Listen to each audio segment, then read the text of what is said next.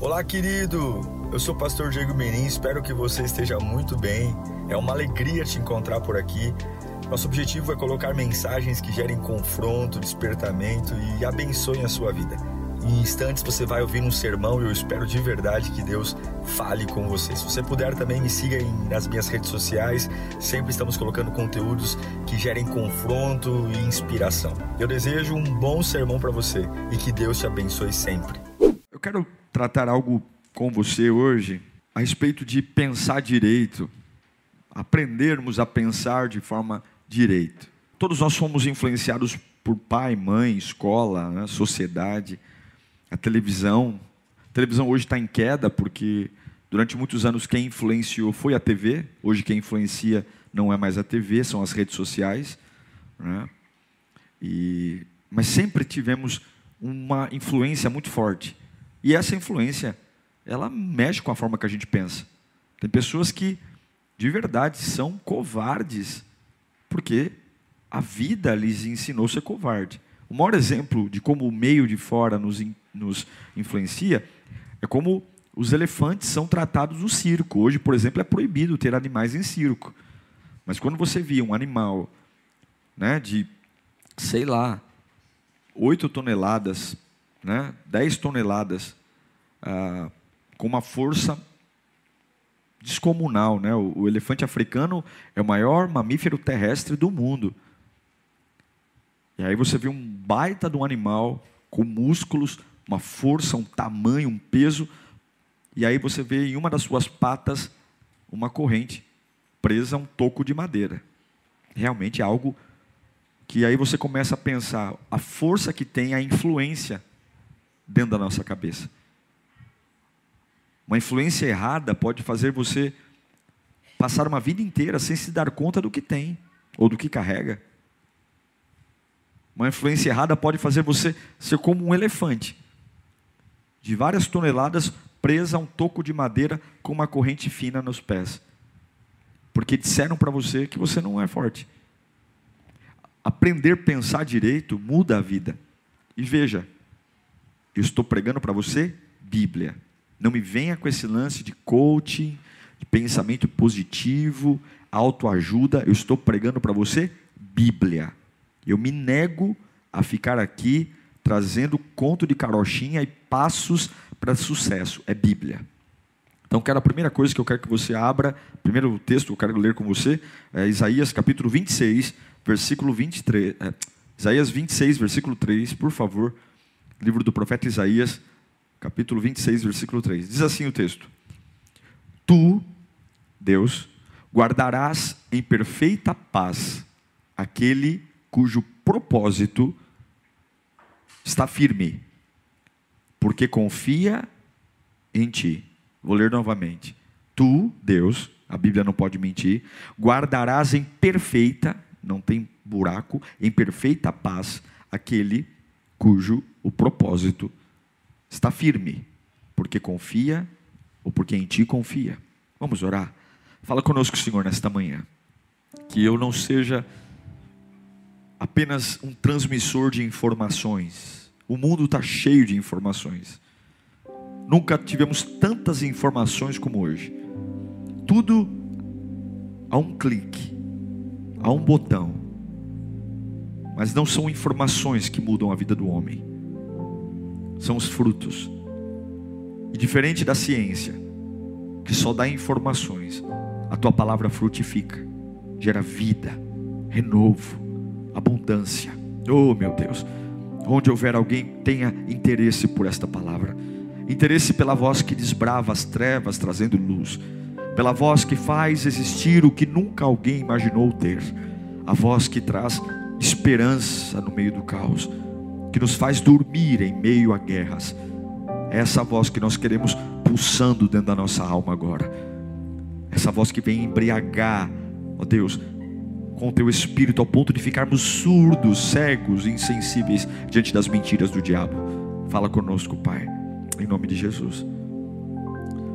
Deus está falando através do profeta Isaías que todo propósito, todo projeto que está firmado em Deus, jamais vai ser envergonhado. todo propósito firmado em Deus não vai sofrer o que nós chamamos de decepção.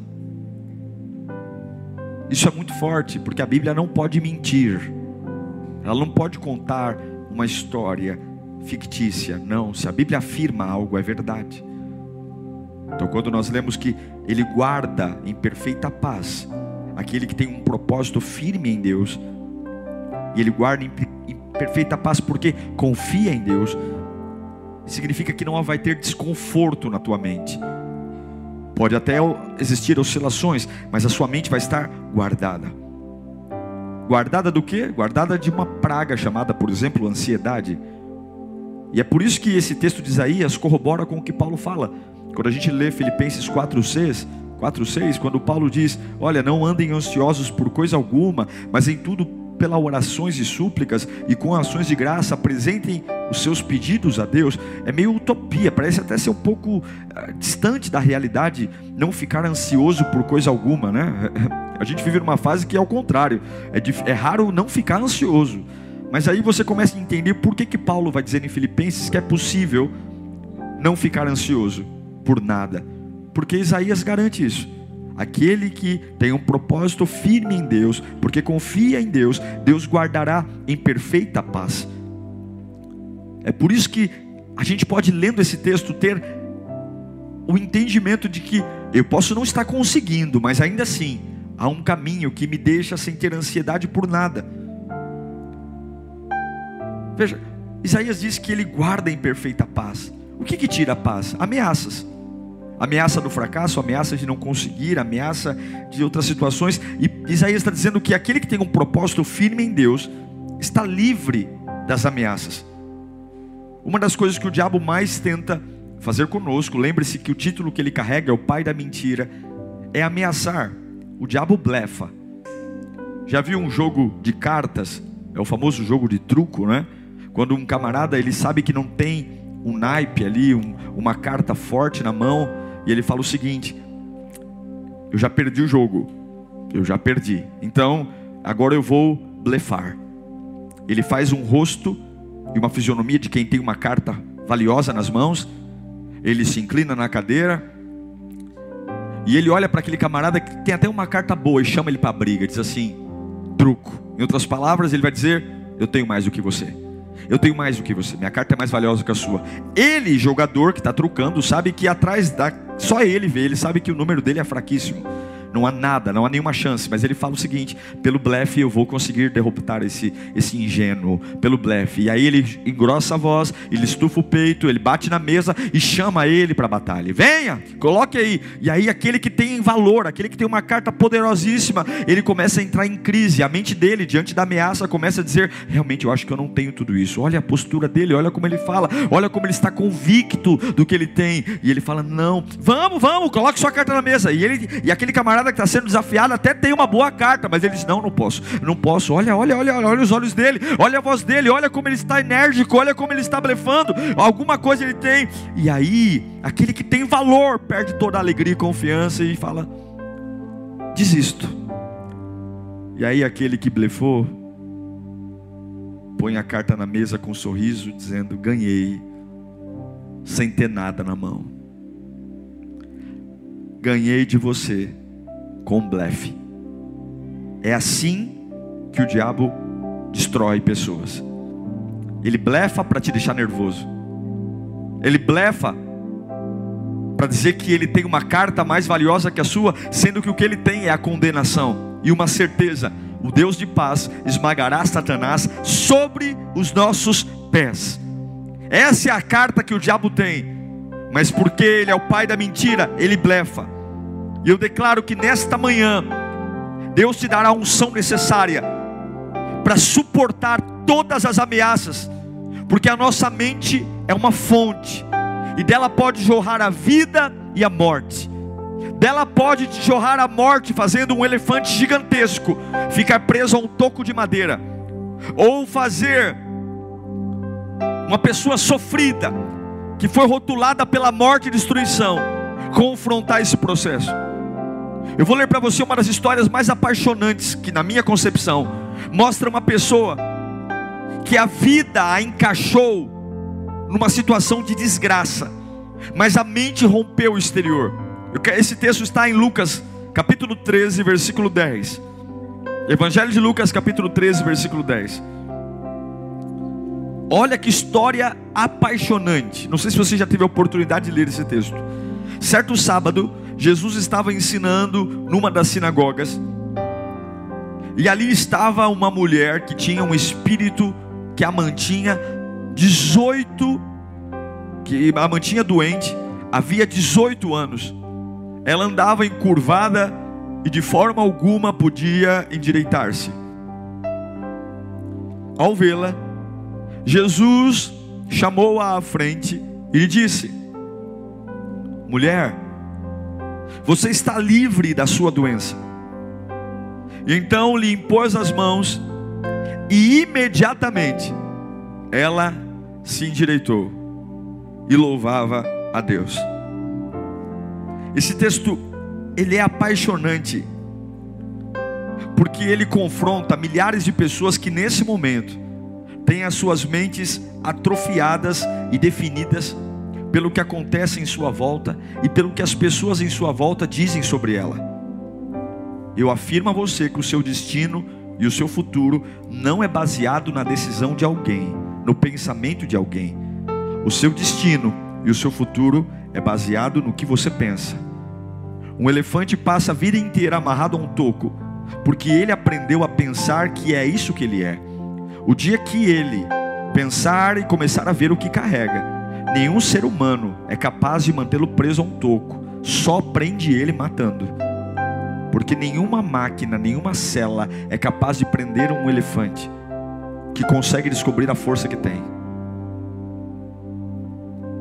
Tem pessoas que há muito tempo têm perdido sua vida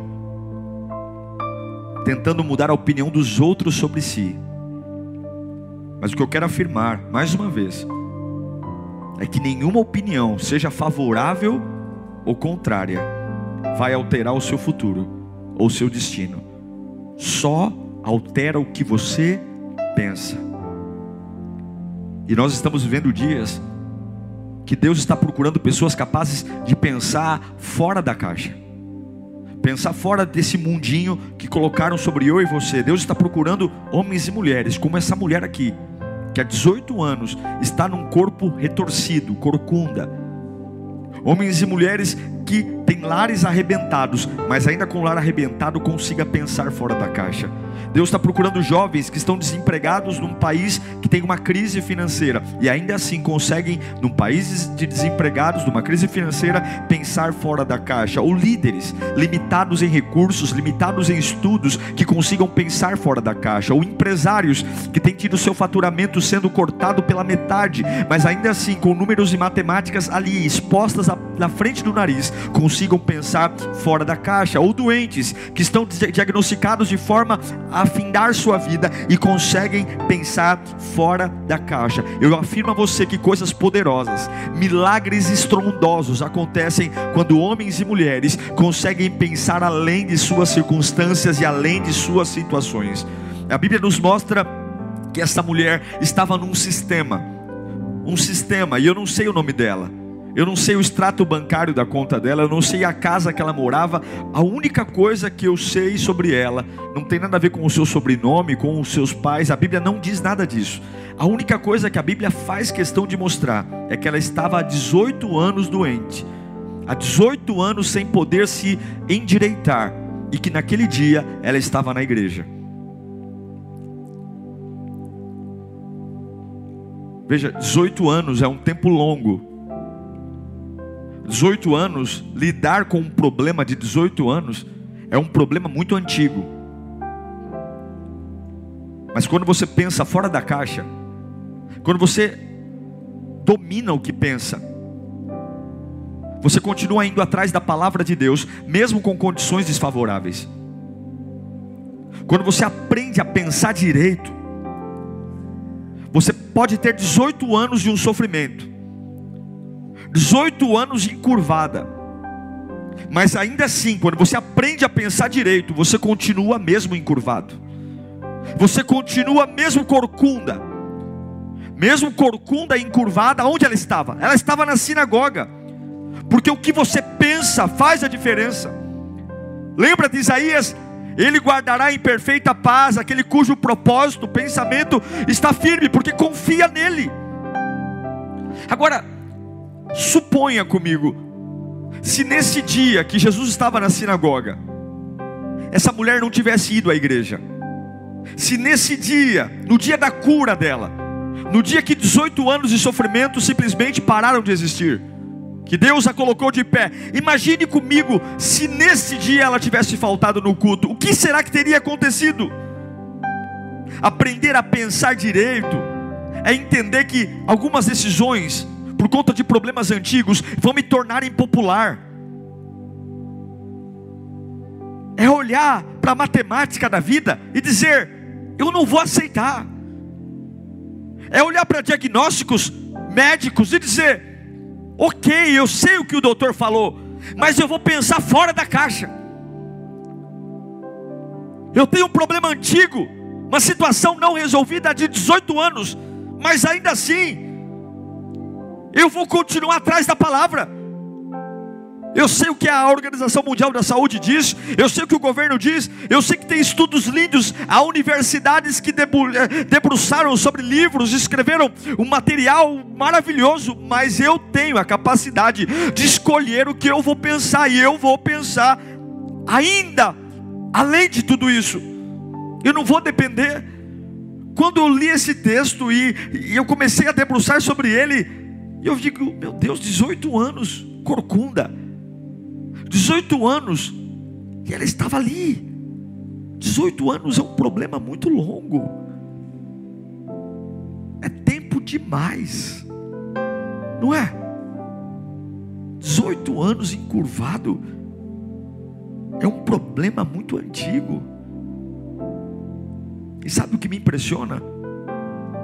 É que tem pessoas que enfrentam problemas de 18 anos e estão adorando a Deus. Enquanto alguns têm problemas de 18 dias, estão querendo desviar.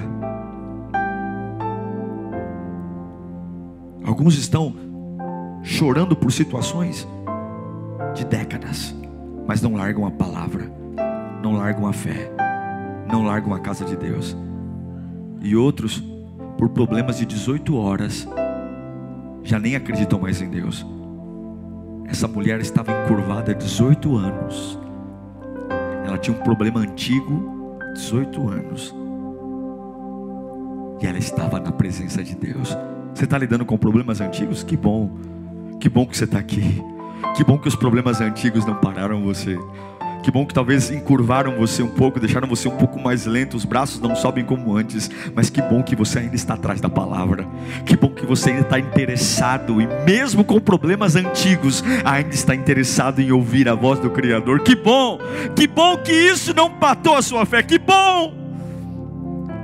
Porque o fato dela estar presa num corpo torto, um corpo limitado não a matou o fato de ter um problema antigo não a impediu de persistir, de colocar os pensamentos além de um corpo que se entortou, de um corpo que ficou definhado, e era um espírito que a entortava, mas nada, a caixa, a caixa corporal, a caixa da opinião das pessoas, a caixa dos, dos, dos limites, não a impediu de continuar crescendo e amadurecendo e indo atrás da palavra. Ela estava lá na sinagoga, torta, encurvada, mas ela estava lá, ela estava lá ouvindo a palavra de Deus, e eu quero que você entenda: se você tem um problema antigo, continue, porque mesmo com problemas antigos ou problemas novos, nenhum problema pode parar o amadurecimento e crescimento e fortalecimento daquele que escolhe o que vai pensar. Ninguém vai decidir o que eu vou pensar, porque Ele guardará em perfeita paz,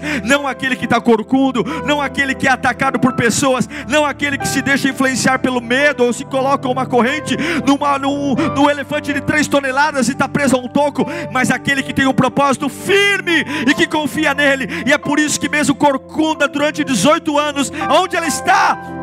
Na, na, biqueira, onde ela está, na Cracolândia, ou no prostíbulo, em casa, tentando cortar os pulsos, meditando na rede social e colocando o quanto é difícil não poder mais levantar as mãos como antes, ou o quanto as costas dói. Não, ela tem um problema antigo e ela está na casa de Deus, ela está ouvindo a palavra de Deus, porque quando você escolhe o que pensar, até no pior momento você cresce, até no pior momento você amadurece. O que você tem escolhido pensar? O que? Alguns têm problemas antigos, mas ainda assim se levantam pela manhã. Outros têm problemas antigos, mas ainda assim escolhem sorrir para a vida. Ah, com problemas antigos continuam fiéis, lutando, batalhando. Essa mulher tinha 18 anos, 18 anos encurvada. Para onde ela olhava? Para o chão. Porque quem tem problemas de corcundas não tem como olhar para cima, olha para o chão. 18 anos olhando para baixo, 18 anos olhando para o chão, 18 anos torta, corcunda, mas ainda assim avançando, ainda assim da presença de Deus. E eu quero profetizar algo sobre a sua vida nesta manhã. Não importa quão antigo seja o seu problema, não importa quão cauterizado ou quão torto você esteja, se você mantiver a sua fé viva em Deus, se você mantiver a sua mente sempre além dos seus problemas, fora da caixa, a vida além desse corpo corcundo, a vida além dessas vidas, dessas situações tortas, a vida além do que está acontecendo, e não importa quão difícil seja, se você mantiver a sua fé, por mais cruel e mais sanguinário que tenha sido esse momento, mais dolorido, se você mantiver a sua fé, eu declaro que não importa o tamanho da decepção, se você mantiver a sua fé, eu quero dizer que apenas uma palavra a qualquer momento pode levantar você e erguer você. A única palavra que pode te beneficiar não é a palavra que vem do teu espírito, ou a palavra da opinião das pessoas, e é por isso que você tem que pensar fora da caixa, porque senão alguns elefantes fortíssimos estarão vivendo presos ao toco, ou alguns outros que estão jogando contra o diabo e o diabo não tem nada na mão e ele diz para você: "Truco, eu vou te arrebentar". E porque você não tem solidez, porque você não sabe para onde vai, ou porque você acha o que é o que a caixa fez com você, você não é o que fizeram com você, você é o que você pensa. Você é o que você escolhe pensar. E Deus me mandou nesta manhã para dizer para todos que estão de alguma forma conectados comigo, seja qual for a rede, qual for o Instagram, Facebook, YouTube, ou se esse vídeo nem está na minha rede, está na rede de alguém, você precisa escolher pensar, porque eu guardarei em perfeita paz aquele que escolheu pensar e confiar em mim e firmar um propósito em mim. É possível sim, mesmo com um problema antigo, continuar crescendo, evoluindo, esperando uma palavra. É por isso que Tiago nos diz em Tiago 1:21. Portanto, livrem-se de toda impureza moral de maldade que prevalece. Olha o que ele vai dizer agora. E aceitem com humildade a palavra implantada. Preste atenção nesse termo. A palavra que é implantada. Ele poderia usar a palavra que é banhada, a palavra que é derramada. Não, ele usa um termo da medicina, implante. A palavra que é implantada em vocês, a qual é poderosa para salvar. Quando que a palavra é poderosa para salvar? quando ela, ela é enxertada, implantada. O ingresso da palavra do homem não pode ser um banho, não pode ser um óleo que passa, que sai com, que sai, que, que sai com, com dia a dia. Não, não, é um enxerto. É como um enxerto de pele que de repente coloca-se um tecido diferente do meu sobre o meu corpo, mas daqui a pouco o tecido do meu corpo se une ao tecido da pele implantada e daqui a pouco elas começam a funcionar perfeitamente. A palavra, ela só consegue manter você pensando de forma correta quando tudo está torto, quando ela é enxertada em você. Portanto, a palavra enxertada é quando ela se torna a sua própria vida. Veja, se a palavra está em você, se a palavra está enxertada em você, você se torna a própria palavra. Portanto, você não precisa ficar citando versículos, porque se a palavra está enxertada em mim, eu sou a própria palavra. Você não precisa ficar comentando mais histórias de Abraão, Isaac e Jacó. Você só precisa viver. fazer 18 anos curvado para o chão se transformar numa pregação. É fazer as pessoas lerem a mais bela pregação de como você mora na casa que está. E elas dizem: Deus falou comigo. Por quê? Qual foi o texto bíblico? Não. Olha ela. Eu conheço a história dela. Eu sei. Eu sei os problemas que ela enfrenta. Eu sei. Conheço o passado e conheço o presente dela. Mas olha para ela. De onde vem essa força? De onde vem essa coragem? De onde vem? E de repente, sem que você pronunciasse Romanos, Apocalipse, Mateus, Lucas, Hebreus, de repente a sua vida começa a pregar para os outros. Porque quando a palavra é enxertada em você, você se torna uma carta viva. Você pode determinar o quanto da palavra vai transformar seu coração, a sua mente. A palavra enxertada é quando os tecidos da pele enxertada se unem ao meu e eu determino o quanto essa metamorfose vai dizer. E aí você começa a dizer que coisas que até ontem você falava não suporto, você suporta, porque a palavra implantada em você, ela é uma palavra sozinha, mas uma palavra implantada na sua mente. Ela não só cura você, como cura seu coração, suas motivações.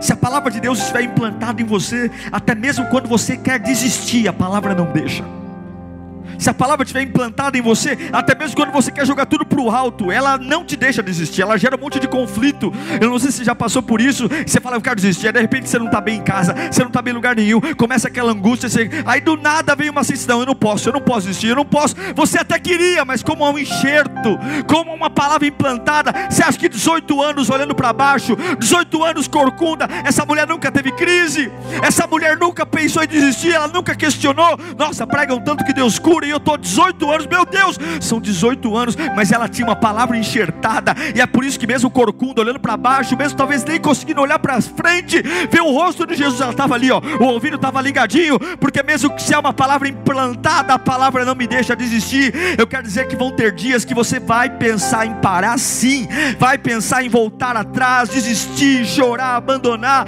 mas se a palavra estiver implantada em você, você nunca vai parar de pensar da forma certa, e Ele vai guardar em você em perfeita paz. A palavra implantada em você vai tirar teus olhos e da caixa, da caixa da, da vida corcunda, da vida torta, dos desejos, vai tirar teus olhos das áreas problemáticas, áreas frustrantes, e vai colocar você para desejar coisas diferentes, como ao ponto suportar a dor. É por isso que o Salmos 21, versículo 2, o salmista grita para mim e para você: Tu lhe concedeste o desejo do seu coração, e não lhe rejeitaste o pedido de seus lábios. É, aleluia. É, eu não tinha o desejo de vir à igreja, porque eu não tinha o desejo, porque eu só estava preocupado com a corcunda, eu só estava preocupado com estar torto, mas agora há uma palavra implantada em mim, e eu agora eu não tinha o desejo de vir à igreja, eu não tinha o desejo de orar, eu não tinha o desejo de cantar, eu não tinha o desejo de ler a Bíblia, eu não tinha desejo nenhum, mas a palavra implantada em mim, enxertada em mim, ela leva o meu desejo para fora da caixa, porque quando todo mundo está perdendo o desejo, eu continuo mantendo o desejo. Quando todo mundo está perdendo, com vários motivos até para desistir, dizendo tá na cara é hora de desistir, tá na cara é hora de parar. Olha aí, olha, olha para a caixa, olha para a vida, olha como todo mundo reage, olha como todo mundo pensa. Olha os milhares de elefantes amarrados a tocos, olha os milhares de jogadores de truco perdendo, porque aquele que nunca tinha carta na manga blefou e os covardes perderam. Mas você vai sair dessa caixa, essa caixa que amarrou você no toco, ou essa caixa que fez você perder o jogo da vida por alguém que não tinha carta valiosa. Meu Deus do céu, Deus está falando com pessoas aqui. Essa palavra implementada vai levar teus pensamentos para um novo nível e vai guardar tua mente na mais perfeita paz. É agora, é agora perfeita de paz que eu estou cheio de paixão. Por quê? Porque fora da caixa eu consigo me deleitar mesmo corcundo. Fora da caixa eu consigo me deleitar nele mesmo com problemas antigos. Fora da caixa eu consigo entender que há uma esperança mesmo diante de uma vida estranha, com desejos sobrenaturais. Fora da caixa eu consigo desejar o impossível, ao ponto de durante 18 anos estar corcunda e ainda assim está lá ouvindo a palavra de Deus, torto, torta, é, com preconceitos, mas ainda estou lá. Veja, Jesus está pregando numa sinagoga, a centenas e centenas de pessoas ali, mas ele foi capaz de ver aquela mulher Ele foi capaz de ver aquela mulher. Porque o que atrai Jesus não é palavra bonita. O que atrai Jesus é o que você pensa. E pior do que um ateu é um crente que não crê em Deus. No meio de centenas de pessoas, naquele dia, naquele dia que ela não ficou em casa. Um problema antigo de 18 anos não fez ela ficar em casa como ficam alguns que têm problemas de 18 horas. Tem muita gente deduzindo que o que aconteceu na sua vida Deus não te vê mais. Lê do engano. Jesus está de fato sabendo tudo o que aconteceu na sua vida nesses 18 anos. Você acha que ele não te vê porque você ainda não aprendeu a pensar fora da caixa? Você acha que ele não te vê porque você ainda não aprendeu a pensar além do que a vida fez com você? Jesus olha para aquela mulher e fala: Vem para frente. Imagine aquela mulher indo para frente e curvada, toda torta. Jesus não falou assim: Ó, oh, o que aconteceu com você? Você está bêbada? Você caiu? Sua mãe deixou você cair no chão? Jesus já sabia o que acontecia com ela. Jesus já sabia. Como Ele sabe o que acontece com você. Não se preocupe, Ele sabe. Quando Ele chama aquela mulher à frente, Ele apenas manda que ela se endireitasse. Ele coloca e honra o que ela aprendeu a pensar com um problema antigo. Ele honra alguém que, mesmo com o problema antigo, continuou pensando direito. Você pode continuar pensando direito, mesmo se as coisas não se resolverem. Você pode continuar pensando direito, mesmo se Deus não curar você. Você pode continuar pensando direito, mesmo se nada melhorar.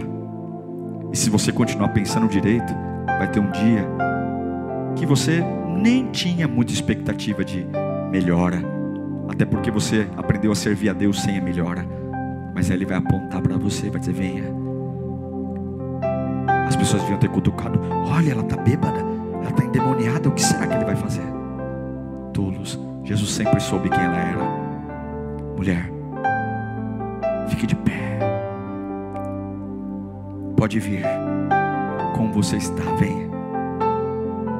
Venha, porque a sua mente é muito maior do que você está vivendo. É assim que vai acontecer com você.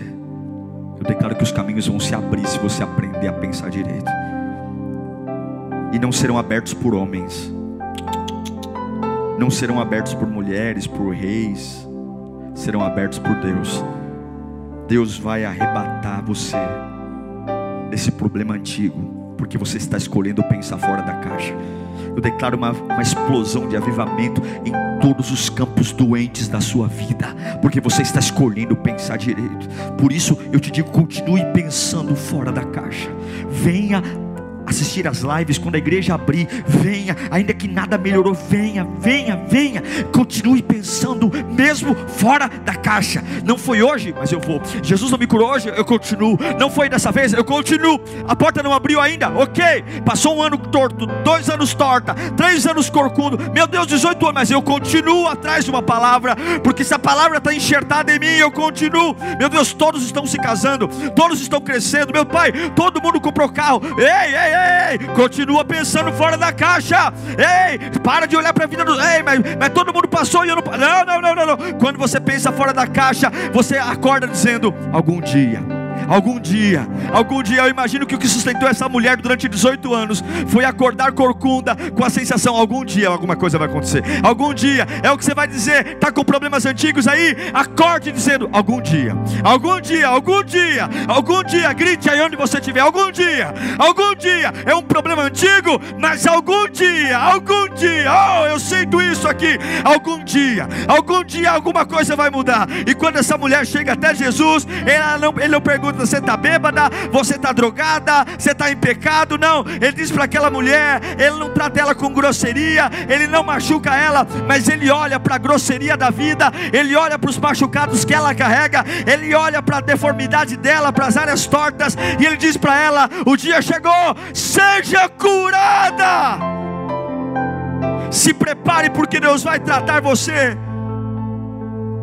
E a partir daquele dia, ela voltou a correr, ela voltou a andar, ela voltou a arrumar a casa diferente, ela teve que mudar os armários de lugar, ela teve que mudar o jeito do banheiro, porque agora o corpo acompanhou a mente, mas ela nunca precisou de um corpo curado para ir atrás de uma palavra, era a palavra que levava o corpo doente até Jesus.